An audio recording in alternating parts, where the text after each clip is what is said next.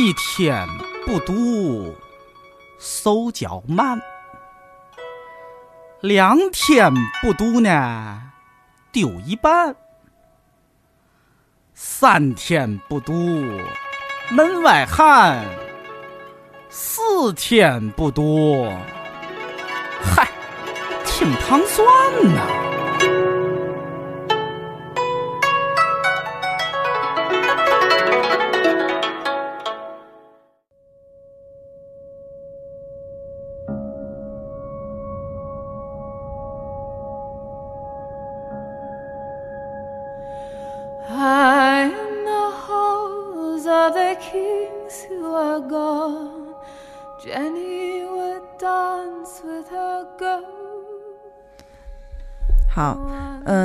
大家好，这里是糖酸液化，我是尹丹。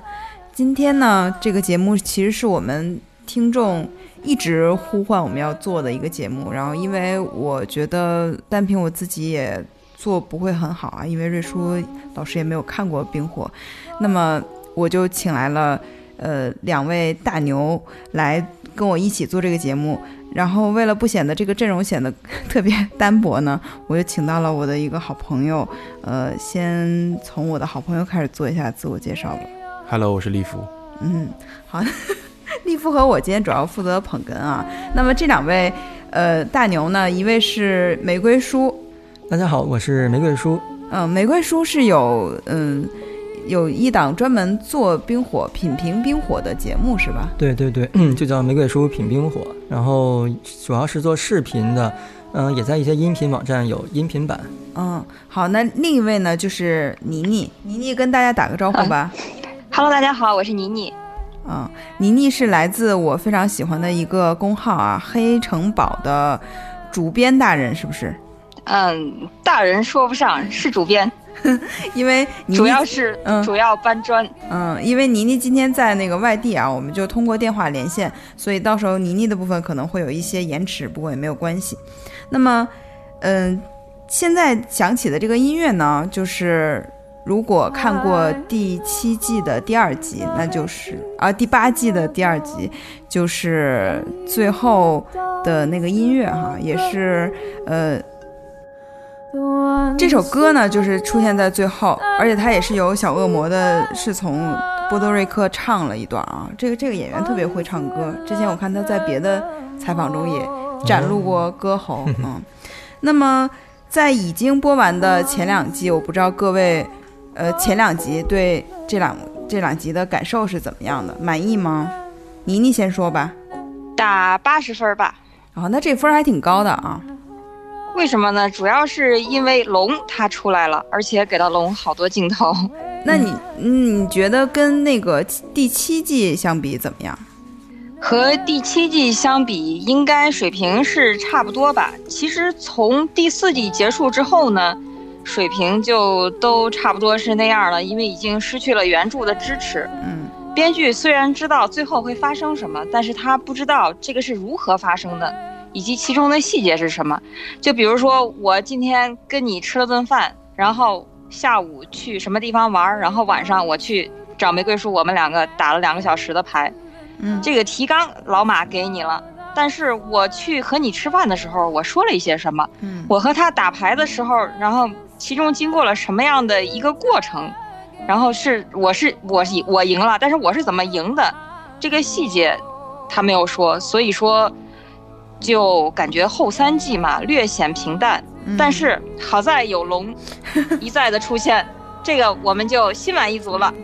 对对对，但是我觉得玫瑰叔的看法应该也是类似的哈。呃，我对这第八季前两集评价也是挺高的，我觉得可能比八十分还高，八十五分吧。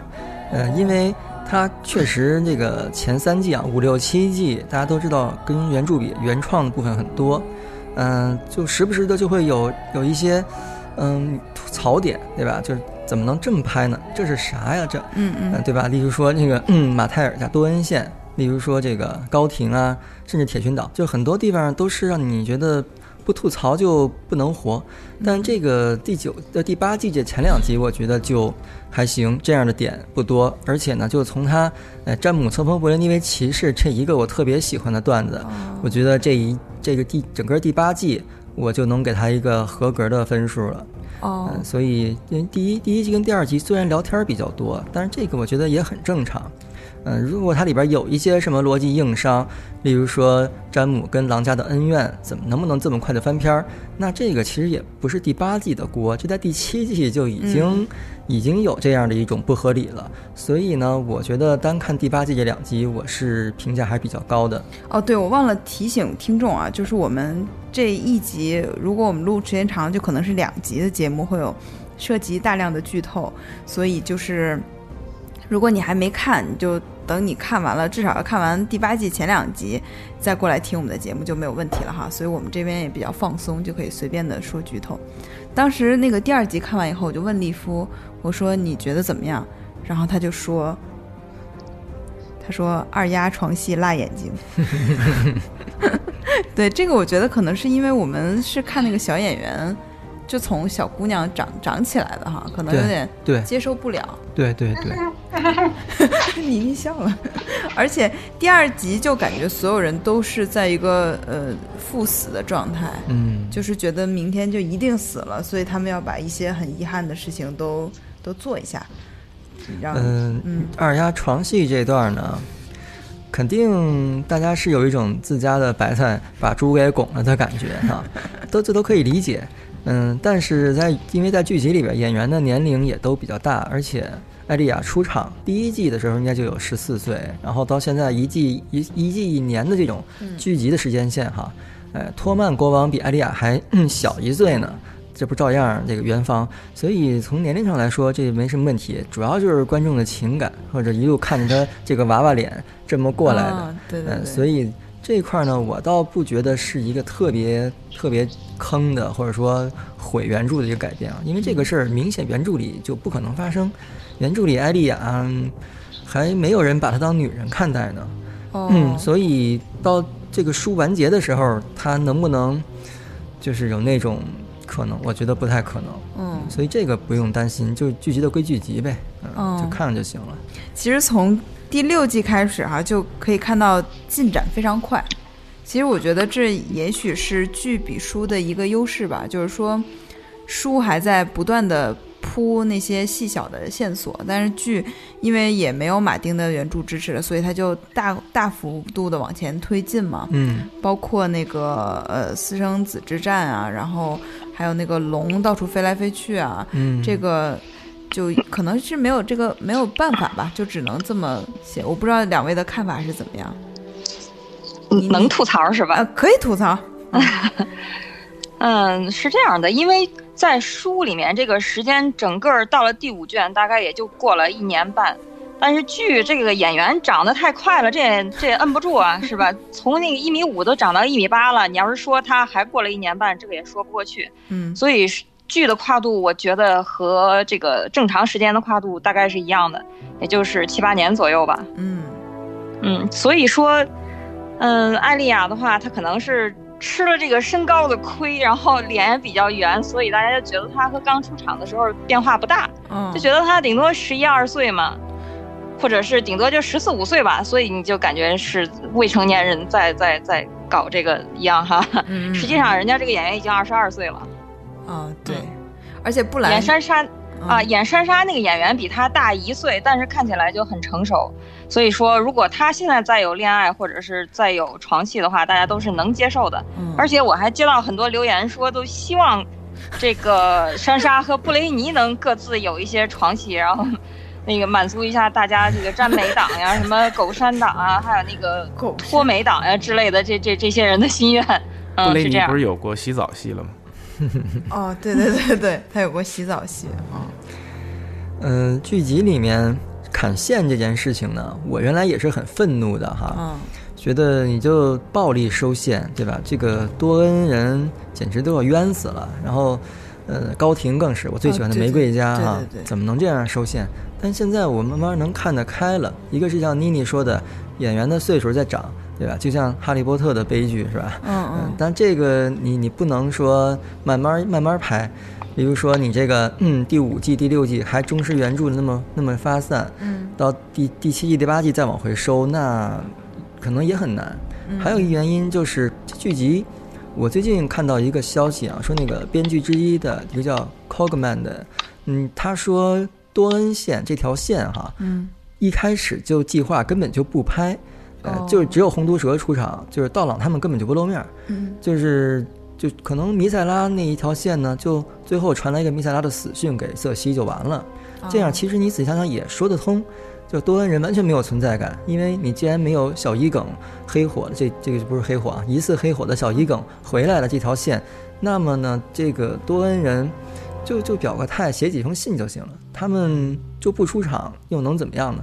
所以他既然让多恩人出场了，结果可能后来又后悔了，呃，于是呢就暴力收线吧，直接让这几个女人嗯就把道朗给杀了。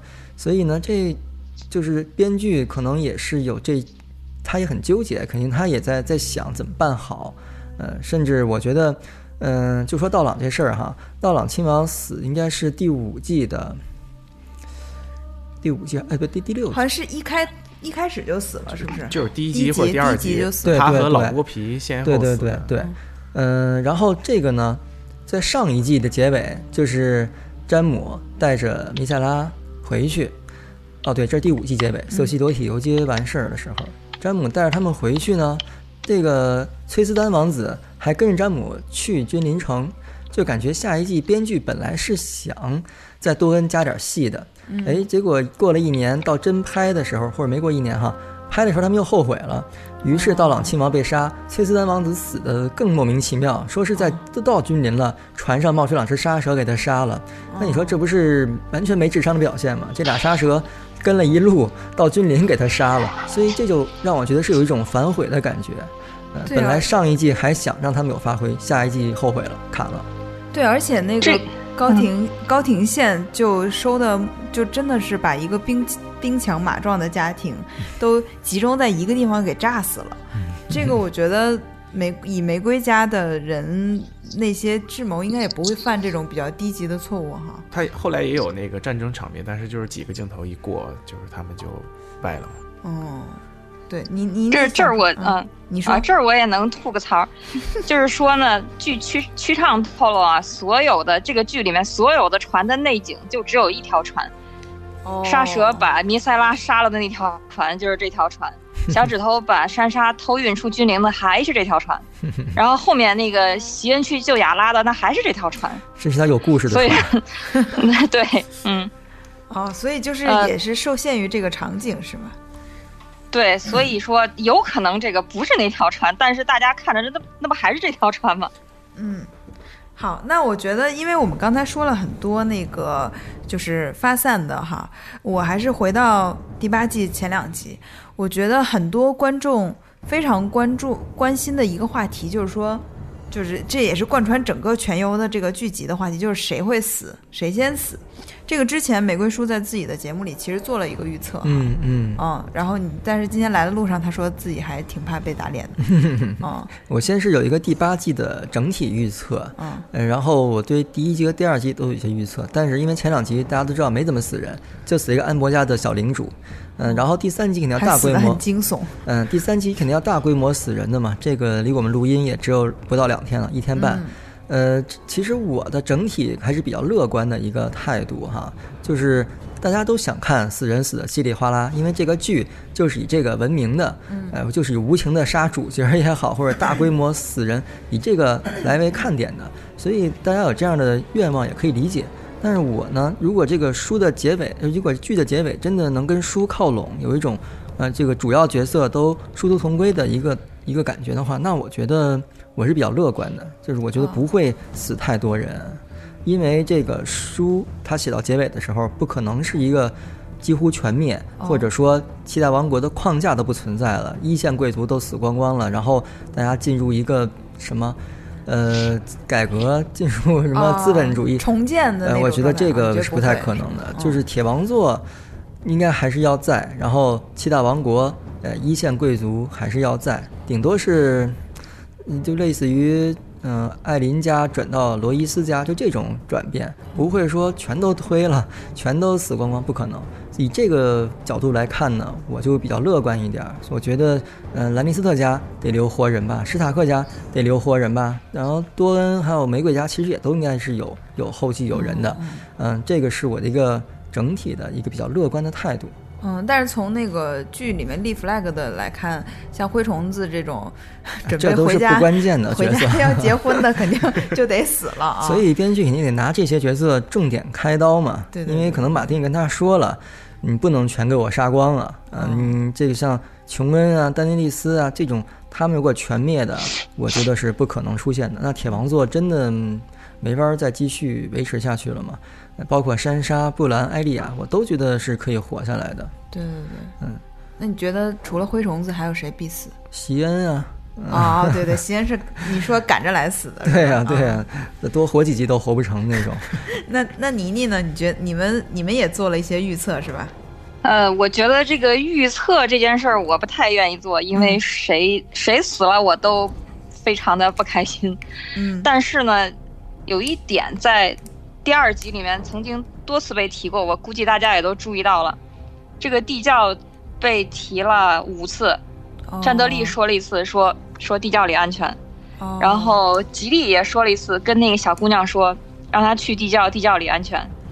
然后是琼恩，琼恩也说地窖里是安全的，让老百姓去那儿，让山姆去那儿。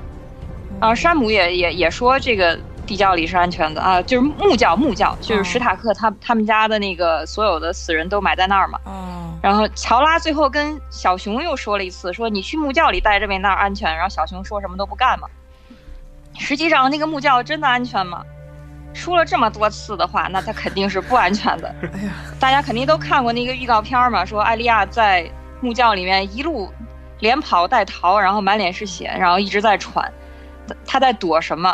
有人说是是不是在躲无面者？是不是贾坤来来来揍他了？但这显然不太可能啊！这这贾坤这这一季是不出不出来的。哦，然后，那还有谁呢？夜王到那儿可能也不太可能啊。夜夜王在外面，对，那那那那那你觉得什么是最吓人的？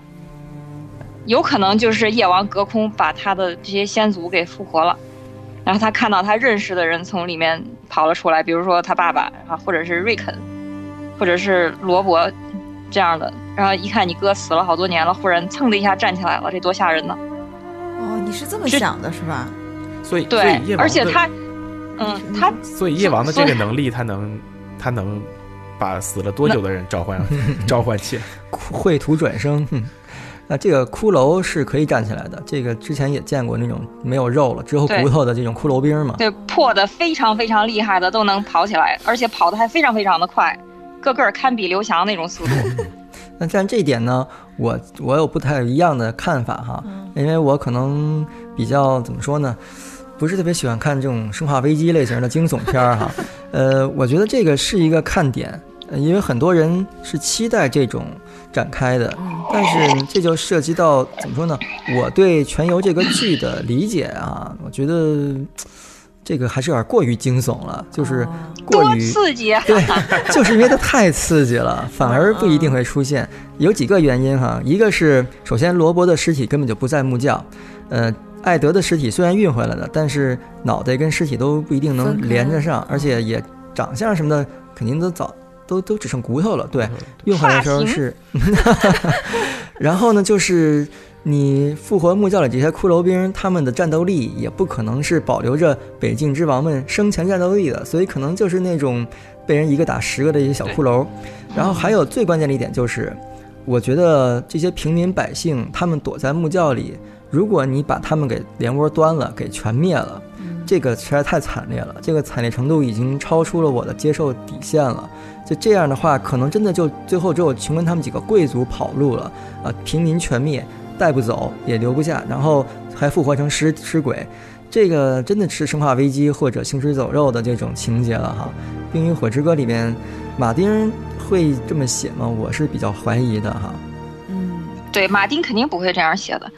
不过我挺有兴趣知道玫瑰叔，你你你觉得这个林东城之战后后面会怎么打？这些人啊能留下多少呢？这个我昨天刚发了一个视频预测视频，呃，我有一个脑洞哈，我的脑洞就是这个林东城会打两场，就是第三集打完之后呢，呃，双方暂时停手，林东城也没有被推，夜王也没有死，因为夜王如果死了，这肯定是一个天大的笑柄，对吧？你走了七季，那一季都撑不下去就死了，这个比伏地魔还冤啊，被人笑一辈子的，所以夜王不会死。那么如果林东城被推了，一个是我说的老幼妇孺跑不出去，不可能说你们怎么排队来临东城的，怎么排队再给我走，撤到君临城，这是不可能的，不现实，也没有马车，也没有补给。那么这些如果全死光了，只剩琼恩他们跑了，临东城失去临东城被烧了，整个北境都被夜王掌控了，这个我觉得也不太现实，因为像小熊女啊，他们这些有血性的北方汉子，那是不会撤退的，肯定要与北境共存亡。呃，就算我死变成异鬼了，既然尸鬼了，我也我也不撤，对吧？就是 Here we stand，熊家的这个箴言。所以我我觉得，如果林东城真要守不住了，这些北方人在这儿都送了，后边儿也也不好再拍。你退守卡林湾也不是，你退到君临城也不是，所以我是觉得林东城可能就不会破。呃，就在这儿第这第三集打完之后，夜王可能受了伤，然后呢，他也怕自己万一死了，这些手下全都玩完嘛，所以他一看，好家伙，你们是在这儿给我布了个陷阱，对吧？让布兰当诱饵，然后四下刀斧手齐出，然 后就这么一种感觉。夜王受点伤之后走了，走了之后，这个双方休息那么一集，第五集再打。嗯、这我这个我是我的一个主要猜测啊，这一个脑洞，肯定说不定会被打脸。但是就像我说的，如果你不这样，那你一是夜王要死，二是林东城要破，对吧？这两者我都觉得，嗯，不太好接受。而且这个休息节以及第四集干什么事儿呢？就是琼恩跟丹尼斯骑着龙去金陵城，武力逼迫瑟西出兵，呃，然后以聚集开传送门的速度一集赶回来，带着大军，这都不是事儿啊！群体传送玩了黑起，呃，这个是我的一个脑洞吧。呃，这脑洞有几个好处，一个就是我说的林东城不破啊，那么北境的这么一个精神信仰的象征还在，甚至对于全剧来说，我觉得林东城的意义也是大过君临城的。呃，然后北方人的信仰也不会就是说这个被被撕得粉碎、被蹂躏吧。第二个好处就是提里昂可能有发挥空间，因为你去逼宫对付瑟西的话，肯定带着提里昂和詹姆去啊。提里昂第七季饱受诟病，第八季前两集被丹尼斯骂得狗血淋头，那他不得靠这个面见瑟西，呃，对吧？得挽回一挽回些城颜面是，对，不管他最后能活还是能死，你你不能这么屈辱的死吧？嗯你也不能这么屈辱的活啊！这是第二个好处，提里昂有机会，而他可以骑龙，他可以做琼恩的龙或者丹尼的龙，反正剧集里边开过先例了，呃，就是抓鬼小分队都做过龙嘛，所以提里昂如果坐在龙背上飞一下，也算是满足他从小就有的那么一种愿望嘛。他小时候就想骑龙，啊，剧集里不可能给他坦格利安血统了，但你让你骑回龙是可以的。第三个好处呢，就是，呃，猎狗说我跟你一块儿去，呃，有一个魔山需要我来打，哎，这帮人一听有道理，谁都知道魔山凶残，哎，有一个人主要说要自己要去打魔山，那跟去呗，哎，猎狗跟魔山交手也成了一个必然。然后临走之前，珊莎跟他在对吧立个 flag，再 聊一下狗山，哎，这个是第三个好处。第四个好处就是布兰接受狗山党，啊，真的吗？我我无法接受，对对对哇。塞，这可是第一大党了吧？哦，算是吗？我啊我真的很很火的。不行不行不行，然后第四个好处就是布兰，嗯，大家看这第八季两集，布兰就跟那儿坐着面瘫，说一些搜索引擎的话，哎，然后盯着人看当摄像头。那这个对布兰来说好吗？就这样啊没点儿继续的发挥了吗？我觉得给他的发挥，一个是第三集可能他能用出一些魔法，例如说控制乌鸦。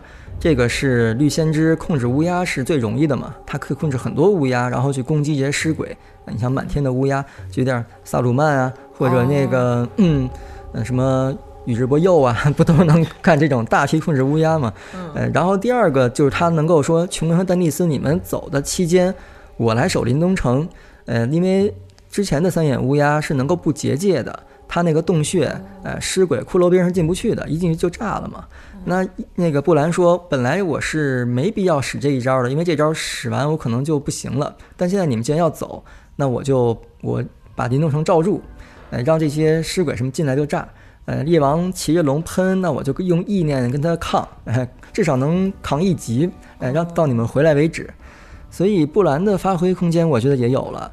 呃，这就是我对这种二次林登城大战的这么一个推测以及它的几个好处。那那妮妮觉得会怎么打呢？嗯，我是觉得根据丹尼的幻象，这个龙肯定是要去君临一趟的，而且龙还有一个任务就是把王座厅的屋顶给烧掉。他的幻象里面，这个王座厅上面那个屋顶没有掉了，但是屋里的东西好像还好好的。嗯应该这只能是火是从上面来的嘛，所以说这件事儿肯定是龙干的。这一点上我能同意玫瑰叔的说法。不过我觉得君临，你真的不打算拿个大军围一下吗？如果说是 后面就剩四集了呀，嗯嗯，是不是那个决战要在君临打一下呢？对对，我之前也是这么想过，而且还有一种说法是夜王绕过临冬城去打君临了嘛，因为 Night King 和 King's Landing，对吧？说不定有一种呼应。嗯但是就是还是那个问题，临冬城这摊儿过不去。你是真的把临把北境都送了，然后片头里边那条冰路就穿过临冬城，直接再往南一直蔓延下去吗？还是说就止步于林东城了呢？这个我始终想不好，所以我之前也是觉得林东城一场、君临城一场比较完美，但是现在我越来越觉得林东城不能丢啊。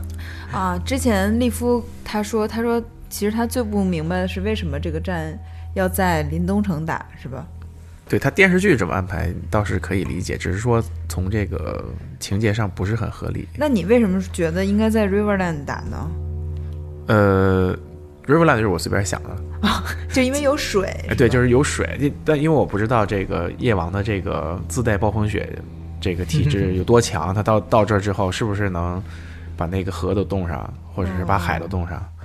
那如果你要就是就是刚才那个玫瑰树说的这种类似行尸走肉的这种打这种尸鬼的这种这种片子里面，他们一般会找一个狭窄的路口，就是把对方的数量上的优势抵消掉。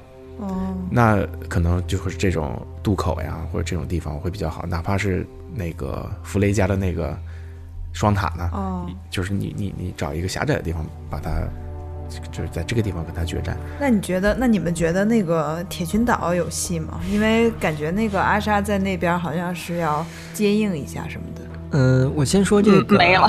我先说刚才利夫说的这个河间地的问题啊，其实这个想法我觉得挺好的，因为在书里面冬天来了之后，我觉得河间地是可以结冰的，说不定三叉戟河都冻上了哈。呃，虽然那河很宽，很就是很急，但是你真要让它冻上也不是不可能。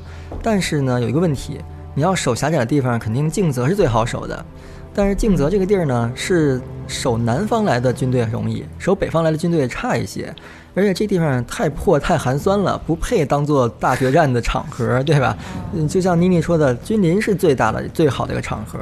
呃，那河间地也有同样的问题，就是没有一个特别好的、特别配配当大决战场地的这么一个地方。对，就是电视剧它肯定要考虑一个场景，然后一个表现，然后有一个这个地方要有纪念意义或者嗯象征性。嗯，对，所以所以嗯这点上是确实就是至于铁群岛这个问题呢，虽然这个席恩跟亚热的对话里面看好像他这，但是我反而觉得这个，就是从我的角度来看啊，这个亚热这演员之后再也不出现了，我都是可以接受的。就他就是、嗯他的目的就是让席恩救他出来，然后席恩的任务完成了之后，他就去临冬城赴死。至于压着后面怎么样，铁群岛就跟索斯呃厄斯索斯大陆那边似的，铁异鬼会不会去那边，这都不是特别关键的问题了。铁群岛那地儿，说实话，作为丹尼斯的撤退的点儿，也太寒酸了，养活不起那么多军队的，呃，也没有那么多船啊。好吧，船这个事儿本来剧集里就挺迷的，动不动就几运几万人的这种，嗯，嗯，所以我觉得撤到铁群岛可能不是一个好的选择。哦还有很多人觉得能撤到谷地鹰巢城，哦，这个呢，一方面是受之前有一个很著名的谣言啊，那个说是流出的剧本儿，那个剧本儿肯定已经不攻自破了啊，因为从前两集看就完全不是那么回事儿。那个那剧本里边提到说，君临城呃不是城临冬城破了之后，大家分三路撤退，一部分什么莫尔蒙加回熊岛，哎，我就想这简直就是作死；另一部分去撤到鹰巢城，还有撤到龙石岛的丹尼伊斯他们。但你说这可能吗？你这不就这么点兵力，你还分散了，各守各家，那不是找死吗？一开始集合的意义在哪儿？所以我是不相信这个理论的。那么现在退鹰巢城，理论上讲不是没可能，因为鹰巢城好守嘛，天险。但是，反正我是觉得第八季最后这么几集了，不太可能把谷地啊、鹰巢城这些东西再拿出来说了，也就是君临城了。嗯如果再往南走，也就君临城了。嗯我觉得大家可以看一下那个黑城堡之前的一篇推送哈，就是呃倪妮他们是做了一个呃剧中的那个步兵排兵布阵图的复原，就是大家可以通过他们的推送知道这些我们关心的演员，他们都在那个即将到来的大战的哪一个位置守着，所以你可以推测一下，比如说那个左翼是詹姆和美人嘛，詹米和美人，那他们会不会？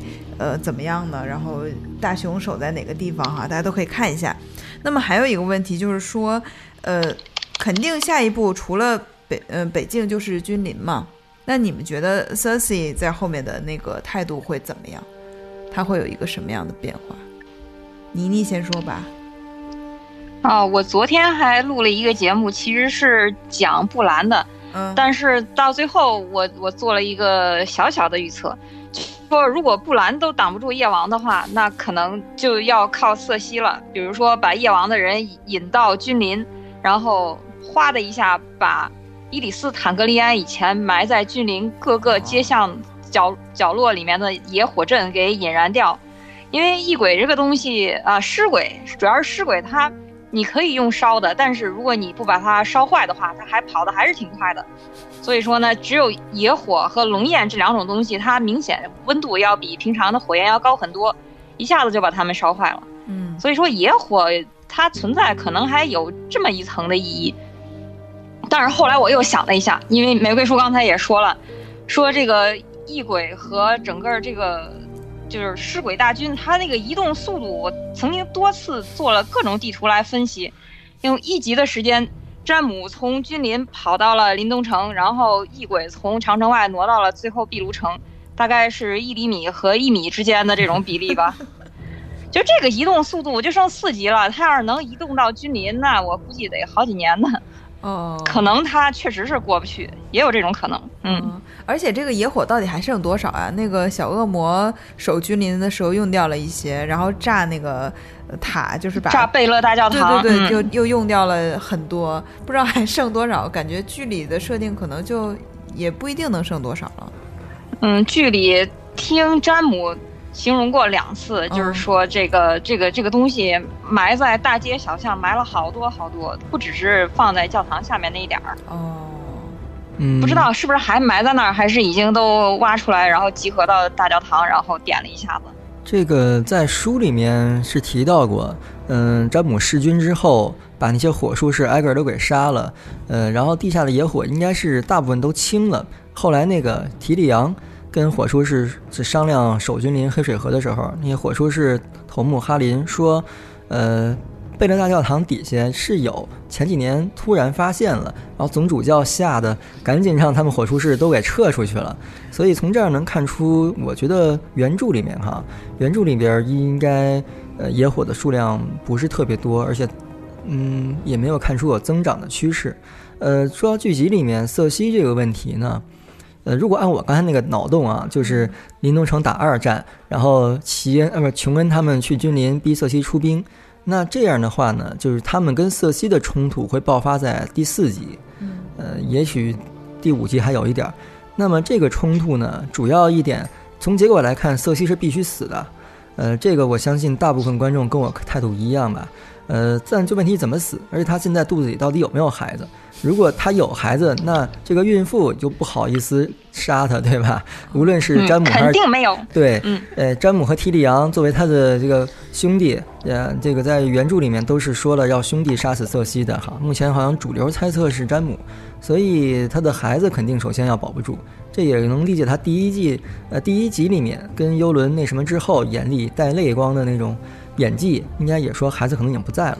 然后他就可以死了，怎么死呢？一个是他这个坚决不出兵，呃，最后最后为了逼他出兵，没办法，哎，詹姆给他杀了，因为你你再耗下去，林东城就就挂了，嗯、然后还有一种可能就是瑟西想办法杀了提利昂，这一下把詹姆激怒了，因为詹姆是很爱提利昂的，甚至可能超过瑟西，嗯、这是我一直对这哥俩感情的一个理解哈。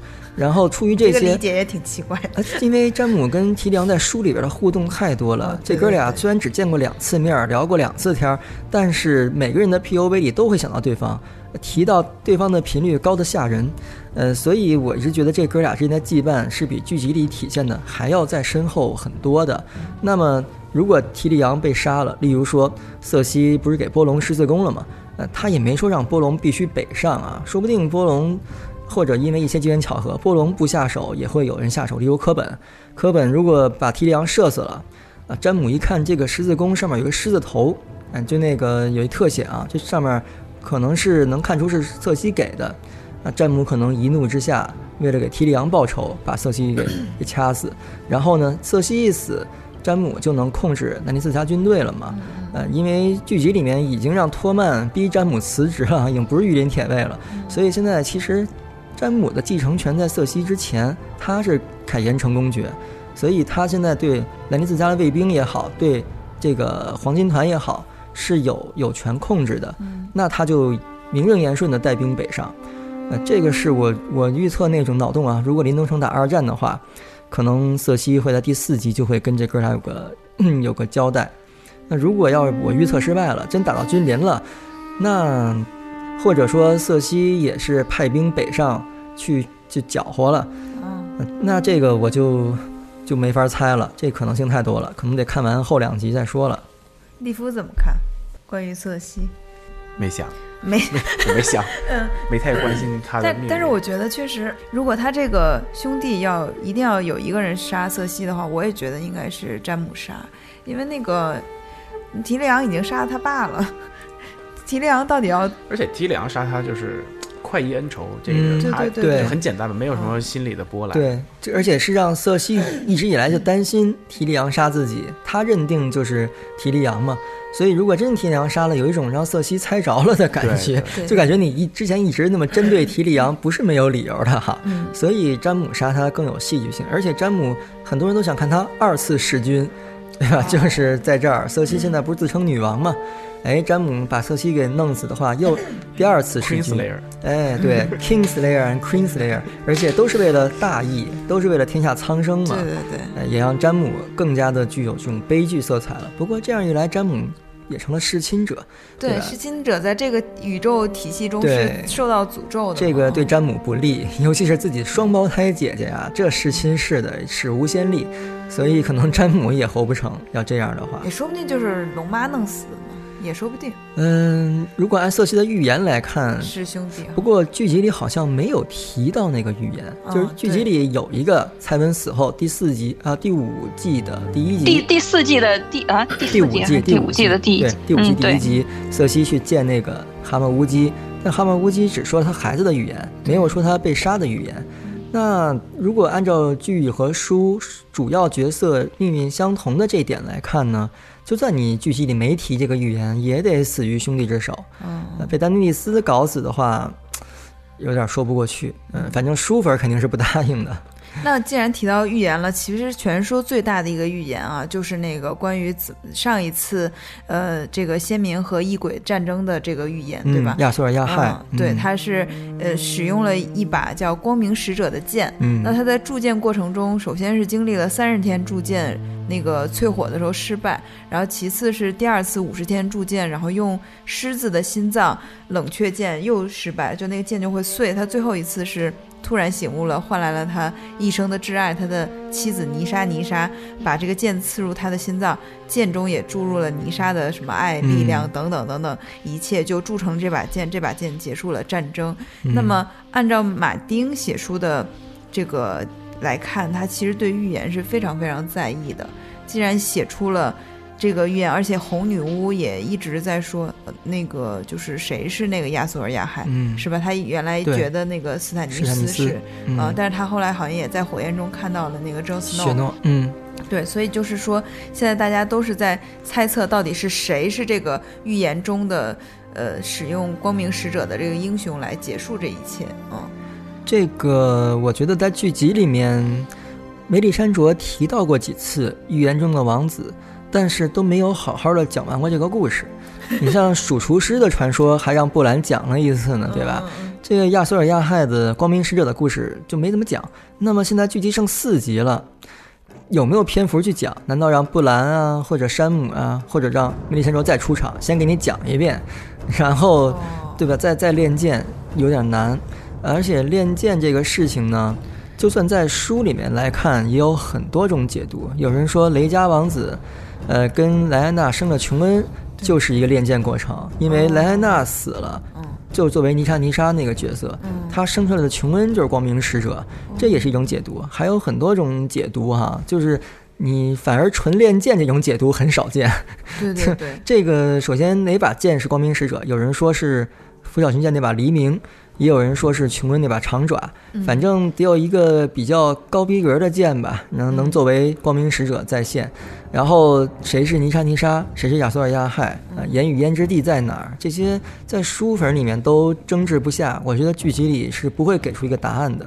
我本来觉得有可能让琼恩拿丹尼练剑，但是就是我之前说的，一个是剧集里没时间交代内幕了，嗯那你怎么说服琼恩？怎么说服丹尼，让你们俩演这么一出话剧？这个没没法办。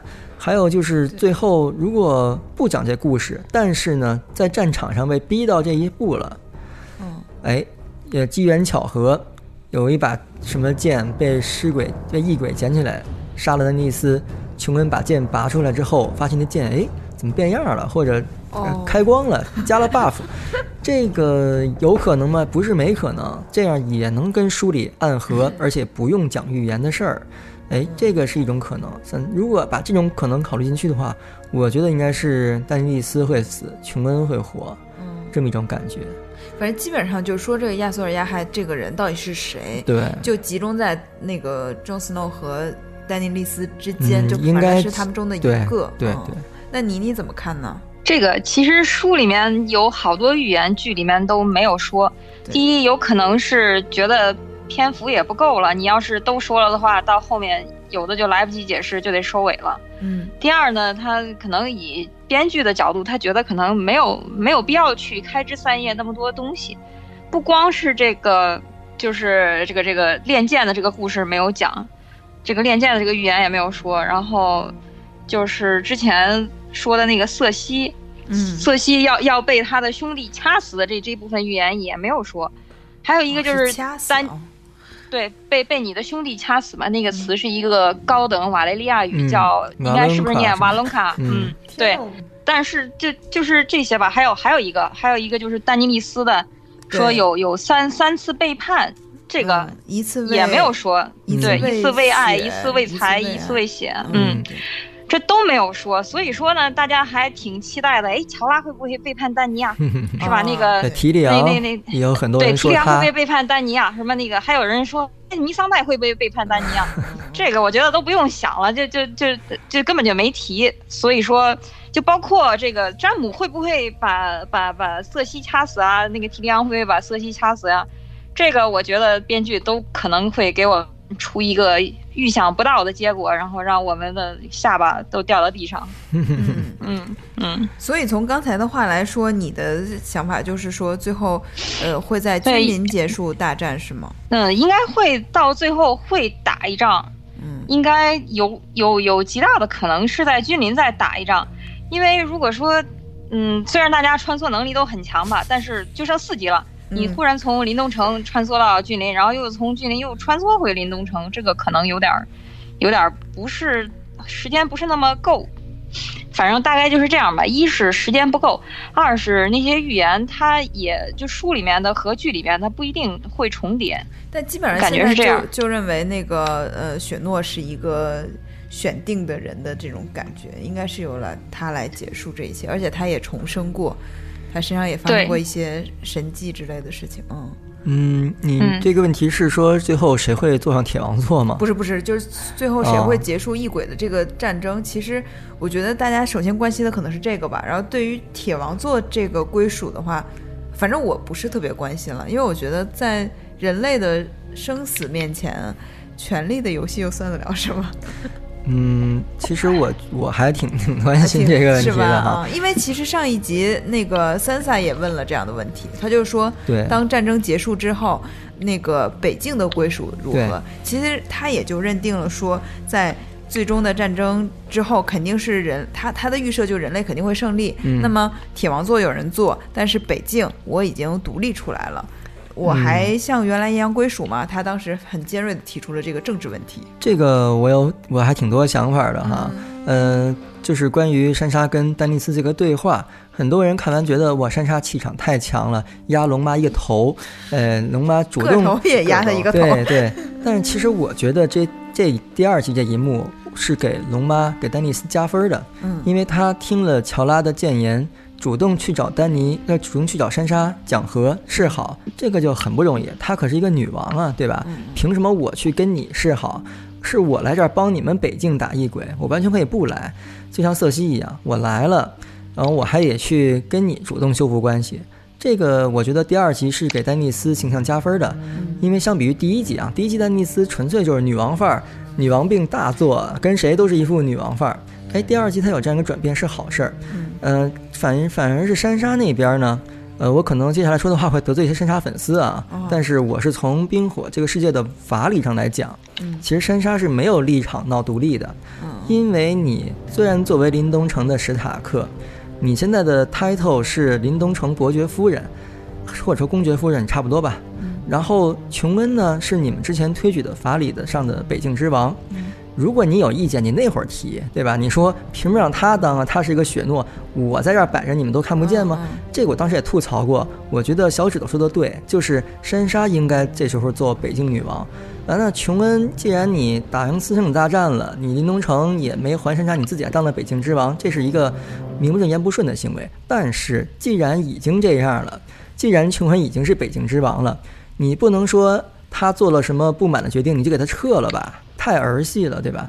虽然说他对丹尼斯屈膝了，有人说，那你就不是北京之王了，那你的做的决定没有意义。珊莎现在应该是这个新的北京领导人，但你这个你不觉得太儿戏一点吗？这个有什么荣誉可言？这个完全法理上说不通。其实这块我有点看迷糊了，就是感觉，嗯，就是琼琼恩呃不是那个斯呃雪诺去找了龙妈以后，回来好像北境就归属于珊莎了，嗯，就有剧里有这样一个感觉，虽然他没有嗯明说，也也不是，嗯具体的感觉是这样啊。琼恩作为北京之王，向丹尼斯屈膝了。嗯从法理上讲，他的决定可以代表整个北京人民的决定，嗯嗯要不然就叫什么北京之王了，对吧？对对，然后丹尼斯去林东城之后，珊莎也说了 “Winterfell is yours”，还叫他 “Your Grace”，对吧？嗯就已经说陛下，林东城向您效忠了。嗯他也知道这时候你不能说，呃，琼恩做的决定不不不是我们的决定对，嗯所以珊莎已经接受这个现实了，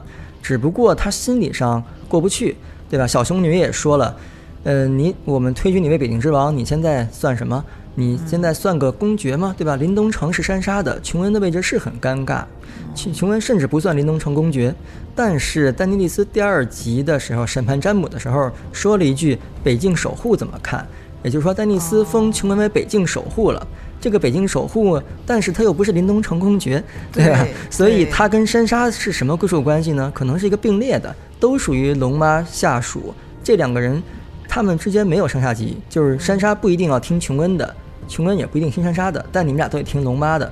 好，那么现在山沙闹独立，说北境之那个对你你坐上铁王座，我们北境怎么办？他的想法可以理解哈，因为我们曾经独立过，好不容易独立了，现在突然又不独立了，这个感情上难以接受。但是一个我说了，法理上琼恩的效忠是合法的，是能代表北京人的。第二一点，丹尼利斯对北境没有亏欠，他如果打败了瑟西，坐上铁王座，你凭什么要打丹尼利斯呢？呃之前罗伯称王是因为他爸被砍对这个合理。然后琼恩在称王也还 OK，因为波顿被灭了之后，兰尼斯特家做了铁王座，那我们北境公开跟兰尼斯特为敌是合理的。但是现在你打完异鬼，对吧？咱丹尼斯做铁王座打败瑟西，你这时候山沙揭竿而起了，你为什么要打丹尼斯？他们对你有什么亏欠？所以这个就不荣誉，对吧？奈德史塔克泉下有知也不会同意他这么干的，除非这个琼恩也反了，说我我也我也要独立。如果琼恩不说话，你丹尼斯你珊莎不好说的。琼恩说不爱了，那。这个事儿怎么能完美解决呢？就是琼恩做铁王座呗。哎，哦珊莎一看，好歹是我们北方人，哎，北境成前任北境之王，现在成了七国守护，那面子上过得去。哎，我们效忠于你，不是我们屈臣服，而因为你本来就是我们北境的一份子。哎，这样就问题能比较完美的解决。嗯、如果丹尼斯再死了，哎，然后或者为为北境而死，山茶一感动啊，这事儿就就这么着吧。嗯嗯嗯，这是一个最好的结局，呃，比那北京闹独立的结局，我觉得要强多了吧？对，那那你你怎么看？你对谁坐上铁王座这个事情特别关心吗？这个我觉得，嗯，第二集其实又抛给了我们一个新的问题，嗯就是琼恩他其实不叫琼恩，他叫伊耿，他姓坦格利安，而且他按照剧集的说法，他才是铁王座的正统的继承者。对，如果说他把这件事儿一公开出去，那么好了，丹尼就不用打了，就就就直接那个回回迷林得了，还还在这儿待着干嘛呀？是吧？铁王座都是琼恩的了。嗯如果说是琼恩用他的坦克利安的身份名正言顺的去登上这个铁王座的话，其实北境怎么样都好说了嘛。嗯或者是他说，哎，我不要了，我就回北京做北京之王，或者说那北京就就独立呗，或者是珊莎说，嗯，向琼恩效忠也没什么问题，这个就解决的会比较和平一点了。嗯嗯、但是我觉得这个铁王座可呃，对对，就是嗯如果说琼恩登上铁王座，啊对，那一切都不是什么问题了。然后可能就是丹尼是决定是要跟他像做一个像杰克里杰克里斯跟亚历山那样的模范夫妻呢，还是说我我不跟你玩了，我回迷林呢？或者说，嗯、为了解决这个问题，把丹尼利斯给搞死了，就留琼恩一个孤家寡人我觉得去做这个铁王座丹尼必。须死。嗯你这也太狠了，我觉得还有希望哈，有希望有救的。什么啊救呢？就是再造一把铁王座，然后双王共治。啊，那就是西班牙历史上有过这样的。那多恩也有啊，对吧？多恩不就是西班牙吗？你说的原来是这个意思，好吧？呃，就是对吧？多恩当年纳维利亚和马泰尔家嗯两把椅子，一把是太阳，一把长矛。那现在马泰尔家虽然只有一个亲王，但是永远有一把椅子空出来，哎，就是这么个意义。那么，哎，现在如果丹尼利斯说：“好家伙，我追求了一辈子的铁王座，现在你说你做，我当你的王后，我就算当亚历山王后，我觉得他也是不满意的。”嗯，如果他非要做铁王座，琼恩嫁给这琼不是嫁给他啊，就是琼恩娶她，但琼恩是亡夫，这就好像这雪龙狂舞时期戴蒙坦格利安娶了这个雷尼达女王，戴蒙可没做过铁王座啊，戴蒙这辈子没做过铁王座，他就是一个王夫，king husband 嘛。那琼恩也不一定答应。然后从法理上讲，他是伊耿嘛，他是丹尼斯的侄子，继承顺位丹尼斯前面的，珊莎也不会答应。对吧？如果你不做，你让琼恩不做铁王座，那北境还是要闹独立的。所以我觉得双王共治是一个好事儿，缺的就是一把铁王座嘛。你们让龙喷一把火，再融一堆剑，再做一把铁王座，哎，这不是也很壮观的一个结局吗？对对，对或者是让龙干脆把那个铁王座烧了得了，做一个做一个加宽的双人的，然后你们一块儿坐在上面。所以我们现在这也是哈提里昂和瓦里斯的一个美好愿望嘛，说在这个历史上从来就没有说一个正直的男人和一个、啊一个一个公正的女人两个人一起统治。如果说能这样的话，那当然是最好的了。对，因为第二集里面这个其实权力的纷争主要就是两点，而且全是跟那个丹尼有关。一个是他先跟三萨这一摸着手，然后就拿开了，就是因为争这个。然后另一个就是，呃，琼恩告诉他他自己的真实身世，对对，所以他的第一反应就是说，不是说我跟我侄子滚床单了，而是他第一反应说你你的继承权在我前面。他这个反应很正常。对他，他非常在意这件事情。那这两个矛盾的焦点，就是在丹尼身上，把丹尼拿掉，这俩都不存在了。太粗暴了。而且而且，丹尼必须死，还有一个原因就是他之前还有一个预言是说他他不能再生育。嗯，对，那好了，那他不是说他不能再生育，是说如果他再生育的话，会有就是几乎不可能的那些嗯对对对条件。大海干啊涸，太阳西边升起。那作为这个龙家这王朝，就剩下这两个人，他俩如果结为夫妻，然后这女的又不能生育，那这王朝不就又断念了吗？呃，这点的话，这点的话，我有补充的啊，就是在原著里边，丹尼斯已经又来例假了，就是好像又恢复生育的这个功能了。有人解读是说，那个预言什么太阳从西边升起，指的是昆汀马泰尔从西边往东边来；大大海干涸，指的是多斯拉克海，大草原变黄了。呃，这些虽然我不觉得说马丁第一集第一卷里面随便写了几句话，后边真能这么圆回来吗？但是丹尼斯能够呃恢复生育能力，有可能是书里面的未来一个走向。那从剧里来看呢，嗯、这俩人结婚生孩子肯定是最完美的一个结局，最美好的。那丹尼斯如果死了，琼恩娶谁呀、娶珊莎吗？这也不太好吧。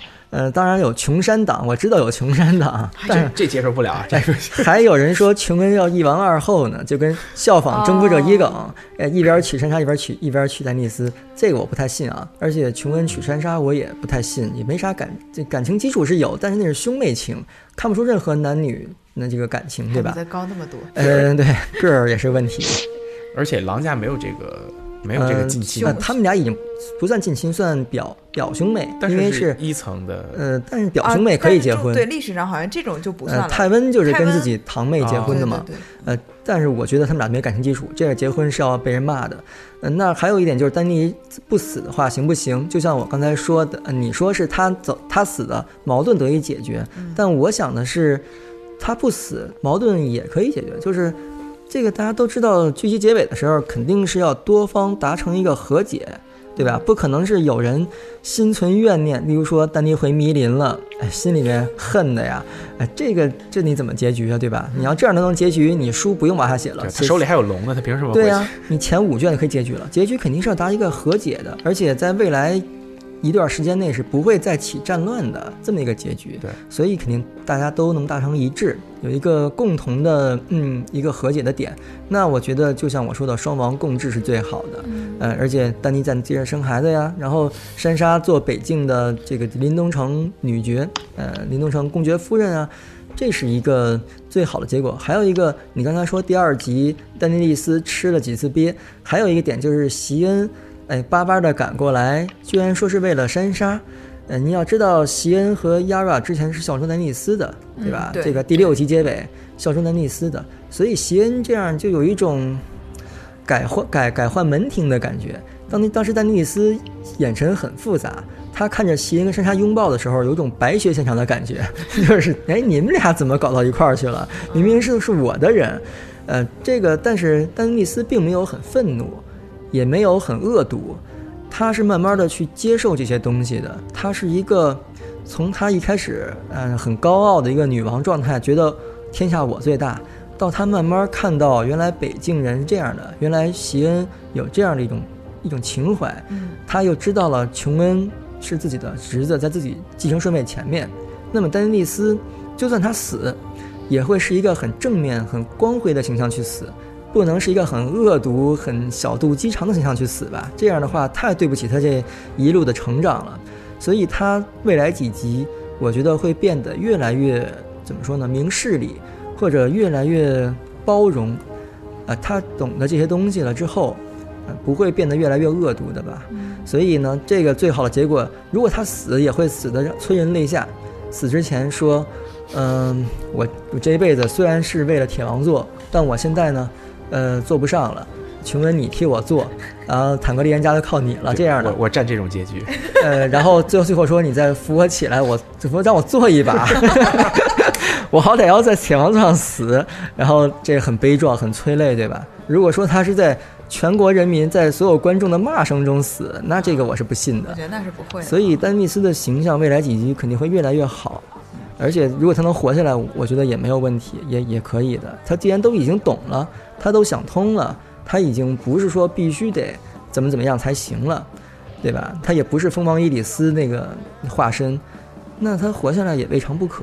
嗯，所以我们其实刚才猜结局就是两点嘛，就是第一是跟异鬼的战争如何结束，第二就是说这个铁王座的归属哈，以及这七国的这个状态。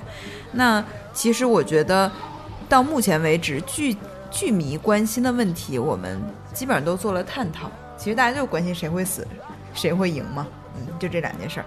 那我觉得我们可以再延展一些哈，因为刚才已经提到了书中一个非常重要的关于结局的预言。那我觉得我们还可以趁机再再聊几个预言吧，因为预言还挺好玩的。嗯我觉得一个非常典型的预言就是它它不是以预预言形式出现的，但是它也算是一个预言，就是史塔克他们家每个孩子的狼。这个事情在剧集里面，我觉得就已经七零八落了啊！上一集居然莫名其妙又出现了白灵，我还以为大家都忘了这个事情。然后我们知道，在书和剧的一开始都是以史塔克他们家的小孩每人得到了一匹狼开始的。那这个狼呢，呃，雪诺的那个狼跟别人的不太一样，它是全身雪白的，其他的狼就是有灰的、有黑的什么的啊，大概就是这两种颜色。那么随着剧情的进展，三杀的狼是最早死的，他是死在那个去金陵的路上，同时阿亚的狼被他赶跑了。那么布兰的狼是帮助他从那个摔昏迷的状态唤醒他的一个重要角色，以及他通过布兰的狼这个 summer 夏天这个狼，他就发现了自己是有一些驱动狼的力量，就他是有一些行者，对，然后那个瑞肯的狼呢，就是很暴躁的一个叫毛毛狗的狼，然后他好像其实，在一开始瑞肯也展现了一些狼灵的这个特特质啊，嗯就是其实它里面说是瑞肯、呃阿雅和布兰都有做过狼梦。呃，斯诺，呃，呃对，Snow Snow 也做过，对，但是那个罗伯和三三好像就没有做过哈。嗯然后罗伯的狼是跟他一块儿在血色婚礼里面嗯死了。嗯、现在剧里面本来以为这个雪诺的狼已经就被龙吃了忘了，对，被龙给吃了。对，结果他上一集就出现了，啊，嗯还是那个哈士奇啊。然后那个还有谁的狼？啊，布兰的狼布兰的狼是在、了呃被异鬼撕了嗯啊。对，现在就是我觉得有两个问题，第一个就是说，如果书里这些狼还会怎么活啊？这个问题我们放在后面。那么第还有一个问题可以排在前面，就是说这些狼都意味着什么？他们的生或死都有什么关系？嗯，有有人说山莎那只狼淑女，嗯叫 Lady，她的死呢，就代表山莎已经不是那个天真的 Lady 了。啊，就不是傻白甜了。嗯，对对，嗯，其实我对这方面的解读呢不太多哈，因为我觉得这些就是多少还是有点想 想多了。哦嗯，因为这个一开始马丁就是想给狼家开个挂嘛。嗯，一开始剧情也比较简单粗暴，呃，对吧？詹姆他们矛盾瞬间爆发，然后可能马丁的意思也是很快就要打打出结果来。那这这六只狼就是给狼家的小主人们、嗯、开一身挂，但是后来马丁也不知怎么就走上了一条嗯虐杀主角的道路，对，嗯，然后狼也都七零八落的，嗯嗯，但是我觉得这这里面的信号给我的感觉就是雪诺这只 Ghost，嗯，应该是能活到最后。然后，嗯，艾莉亚的纳梅利亚说不定后边就像剧集一样有出场。哎，剧集这最后几集说不定还能让纳纳梅利亚露个面儿，然后率领一帮狼去咬咬尸鬼，也挺惨烈的。然后夏天不想这样看。然后像夏天啊，还有毛毛狗，我觉得就戏份就那样吧。嗯，剧集里都死了嘛，所以我觉得可能雪诺琼恩最后如果坐上铁王座的时候，那只狼应该还在。这样的话呢，有一种传奇色彩，对对，就是后世歌手写歌谣的时候，真把它写成一个 White Wolf。这虽然是当时嗯那些北京人随便取的哈，白狼白狼主或者白狼王，哎，这个狼在就有传奇色彩。你要没有狼了，只有龙，反而有点落俗套，对吧？你有狼又有龙，哎，这个才是一个更有传奇的一个一代明君的感觉。嗯，对于这几只狼，我就只能提供这么多思路了。是那妮妮呢？嗯，我感觉这个这这个狼和就是他他的书里面的和剧里面的结局应该是一样的，可能过程不一样。嗯比如说，那个夏天和毛毛狗它死的就在剧里面死的比较早，但是在书里面可能死的晚一些，但是可能就也也也不会再出现了，嗯可能会和瑞肯和布兰一起现身。嗯，但是这个白灵，我觉得以后应该还会一直陪伴在这个雪诺的身边。他现在应该也不叫雪诺了嘛，应该是叫伊耿，伊耿。嗯 A 跟 Targaryen，伊耿六世，会对跟在伊耿六世的身边，和龙一起，龙和狼一起陪伴在他的身边，哎，我差不觉得多是这样。听你这个话，就感觉你对龙和狼的态度完全不一样啊！你听，你看到狼那么就感觉很一般，还没有你看到龙那么激动，是不是？哎呀，那还主要是因为预算的问题嘛。冰原狼毕竟也是 CG 做的，然后也是个烧钱的东西。为了保证龙的话，然后就只能把狼给砍了。因为我我是觉得像那个阿亚那个狼，它跑了，而且他给他那个狼起名叫娜美利亚，是一个女、嗯女战士，多恩那边的女王，嗯嗯，战士女王，嗯，对，然后他，我觉得他跑了就表示 阿雅要变成一个野丫头的感觉，而且他走的路线也比较嗯，不寻常嘛，嗯。他去干的那些事情，他把自己训练成一个那样的战士，其实跟传统意义上的这种七国的骑士是不太一样的嘛，嗯，对。然后呢，其实我觉得像毛毛狗死的，这其实包括瑞肯，我都觉得死的莫名其妙。死的莫名其妙哈。啊，真的是，而且我原来还原本以为瑞肯能有一番作为，所以我给我们家猫起名叫核桃，就是它不有一集在砸核桃嘛啊，嗯，就以为他会怎么怎么样，结果就就那样死了，嗯，对，实际上按照常理来讲，瑞肯才是史塔克家族的正统的继承者，啊，嗯为什么这么说呢？因为布兰他是他那个腿，他肯定恢复不了了嘛。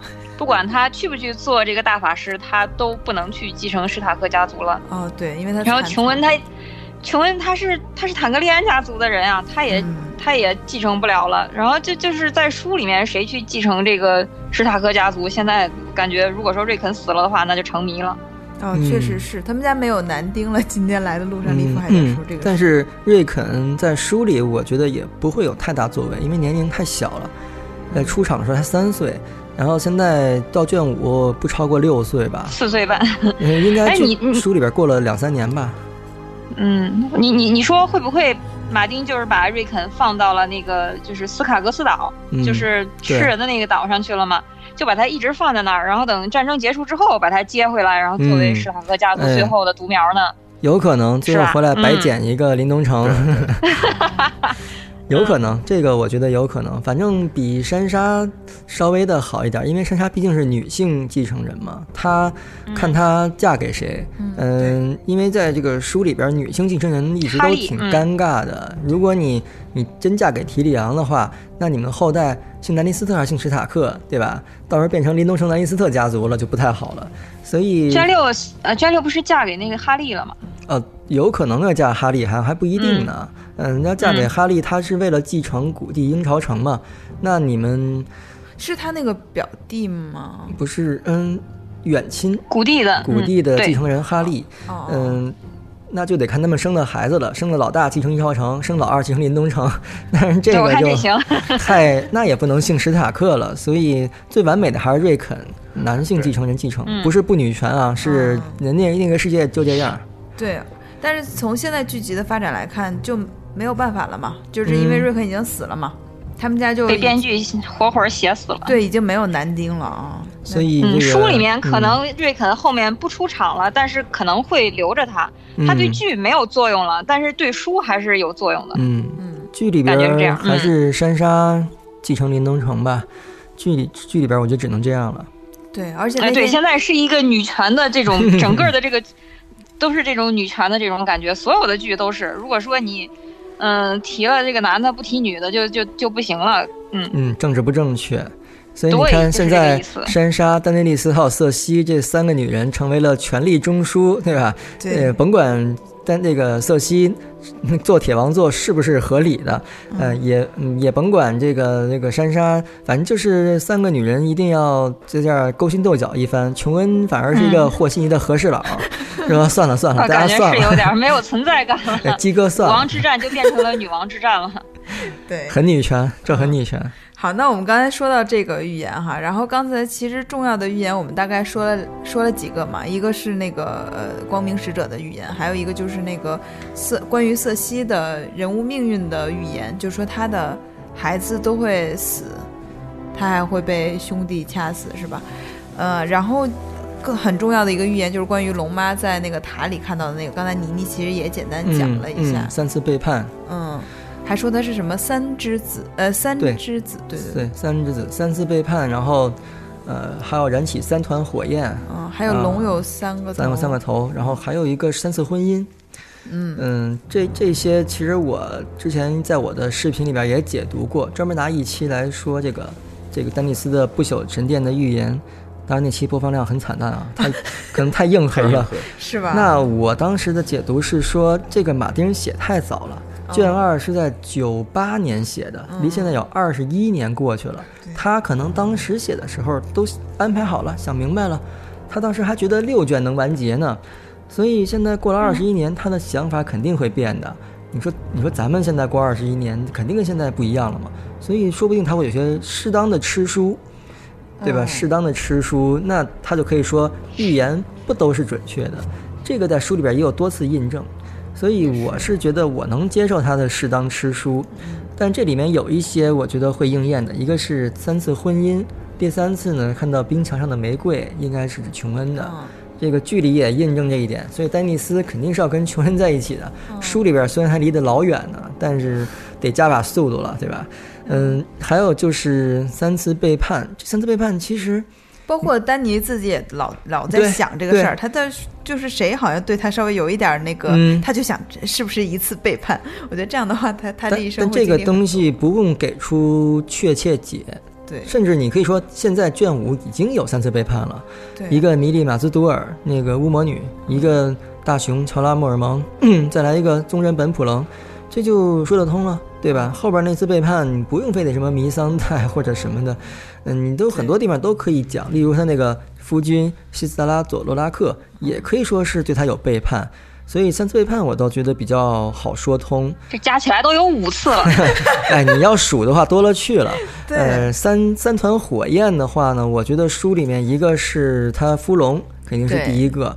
第二场呢，说不定是他在竞技场骑龙飞走，呃，或者是他在剧集里那种在多斯拉克那烧死好多卡奥，对对对，对吧？最后你再喷个君临城或者怎么着的，这个都好解释。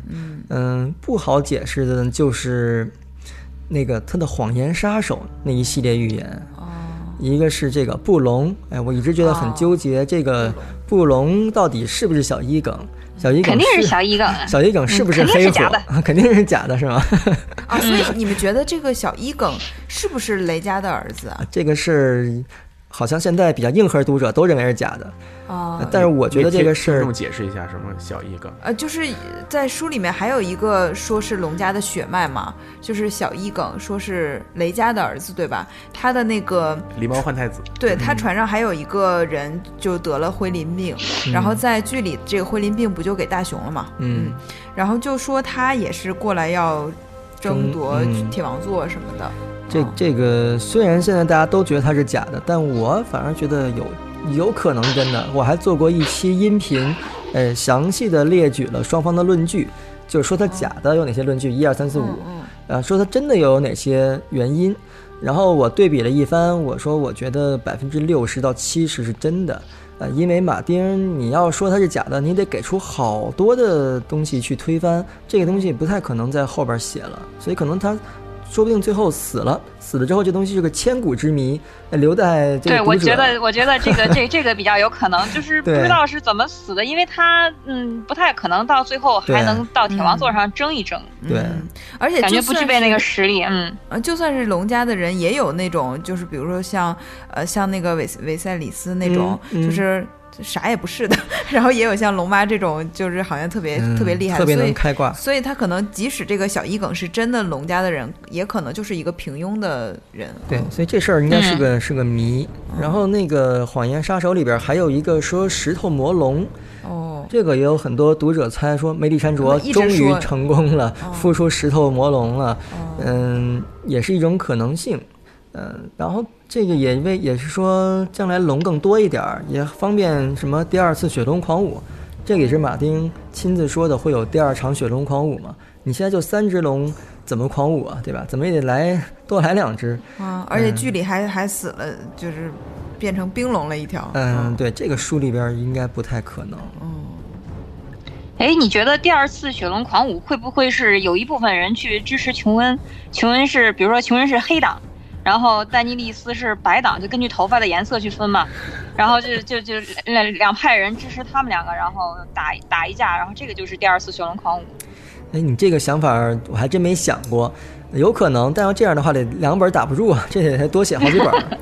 否则你就要变成书里面的，对你除非你写成编年体形式的，就跟世界级一样，就几笔带过，或者更像血与火一样。对对对，你要不这么写的话，根本就不够啊，两本再来五本差不多了。嗯嗯。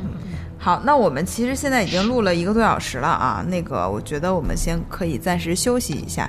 呃，作为明天就是在第三集上映前上线的第一期节目，先把这个剧集的问题解决一下。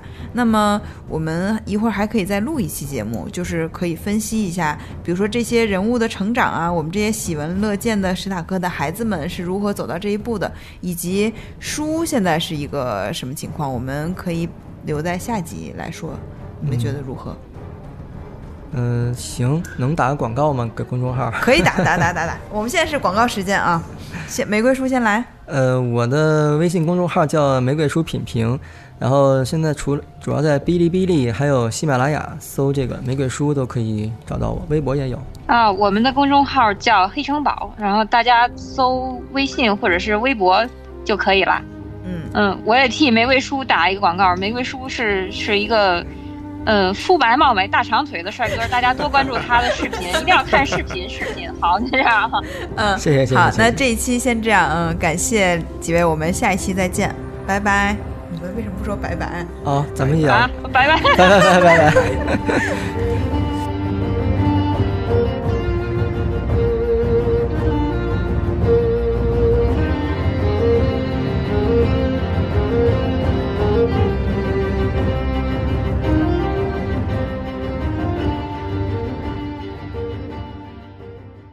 多节目，下载荔枝 FM 收听。